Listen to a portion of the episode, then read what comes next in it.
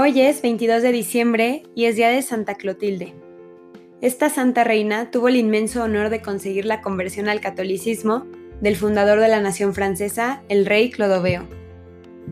Era hija del rey de Borgoña, que fue asesinado por un usurpador, el cual encerró a Clotilde en un castillo. Allí se dedicó a largas horas de oración y a repartir entre los pobres todas las ayudas que lograba conseguir. La gente la estimaba por su bondad y generosidad.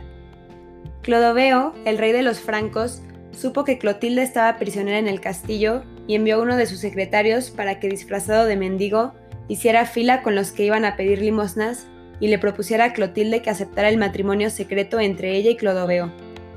Aunque este rey no era católico, ella aceptó con el fin de poderlo convertir al catolicismo, y recibió la argolla de matrimonio que le enviaba Clodoveo, y ella por su parte le envió su propia argolla. Entonces el rey Clodoveo anunció al usurpador que él había contraído matrimonio con Clotilde y que debía dejarla llevar a Francia. El otro tuvo que aceptar. Las fiestas de la celebración solemne del matrimonio entre Clodoveo y Clotilde fueron muy brillantes. Un año después nació su primer hijo, y Clotilde obtuvo de su esposo que le permitiera bautizarlo en la religión católica. Pero poco después el niñito murió y el rey creyó que ello se debía a que él no lo había dejado en su religión pagana y se resistía a convertirse. Ella, sin embargo, seguía ganando la buena voluntad de su esposo con su amabilidad y su exquisita bondad y rezando sin cesar por su conversión. Los alemanes atacaron a Clodoveo y este, en la terrible batalla de Tolbiac, exclamó: Dios de mi esposa Clotilde, si me concedes la victoria, te ofrezco que me convertiré a tu religión. Y de manera inesperada, su ejército derrotó a los enemigos. Entonces Clodoveo se hizo instruir por el obispo San Remigio y en la Navidad del año 496 se hizo bautizar solemnemente con todos los jefes de su gobierno, fue un día grande y glorioso para la Iglesia Católica y de enorme alegría para Clotilde, que veía realizados sus sueños de tantos años. Desde entonces, la nación francesa ha profesado la religión católica.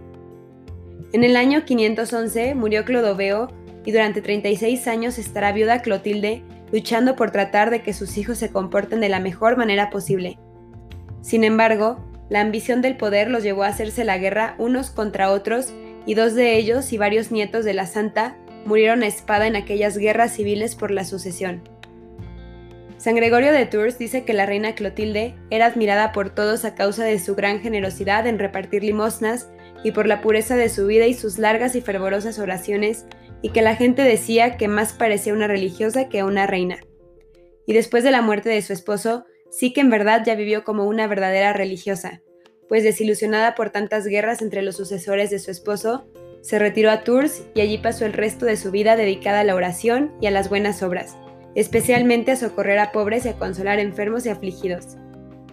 Sus dos hijos, Clotario y Chidelberto, se declararon la guerra y ya estaban los dos ejércitos listos para la batalla, cuando Clotilde se dedicó a rezar fervorosamente por la paz entre ellos, y pasó toda una noche en oración pidiendo por la reconciliación de los dos hermanos. Y sucedió que estalló entonces una tormenta tan espantosa que los dos ejércitos tuvieron que alejarse antes de recibir la orden de ataque. Los dos combatientes hicieron las paces y fueron a donde su Santa Madre a prometerle que se tratarían como buenos hermanos y no como enemigos. A los 30 días de este suceso, murió plácidamente la Santa Reina y sus dos hijos llevaron su féretro hasta la tumba del rey Clodoveo. Así terminaba su estadía en la tierra, la que consiguió de Dios que el jefe y fundador de una gran nación se pasara a la religión católica con todos sus colaboradores. Santa Clotilde, queremos amar tanto nuestra religión y a Cristo como tú. Queremos vivir desapegados del mundo y en oración con nuestro Señor. Queremos imitarte y nunca dejar de rezar por la conversión de las demás personas, aunque a veces lo sintamos inútil, pues como tú, sabemos que Dios es fiel y nos escucha siempre. Amén. Santa Clotilde, ruega por nosotros.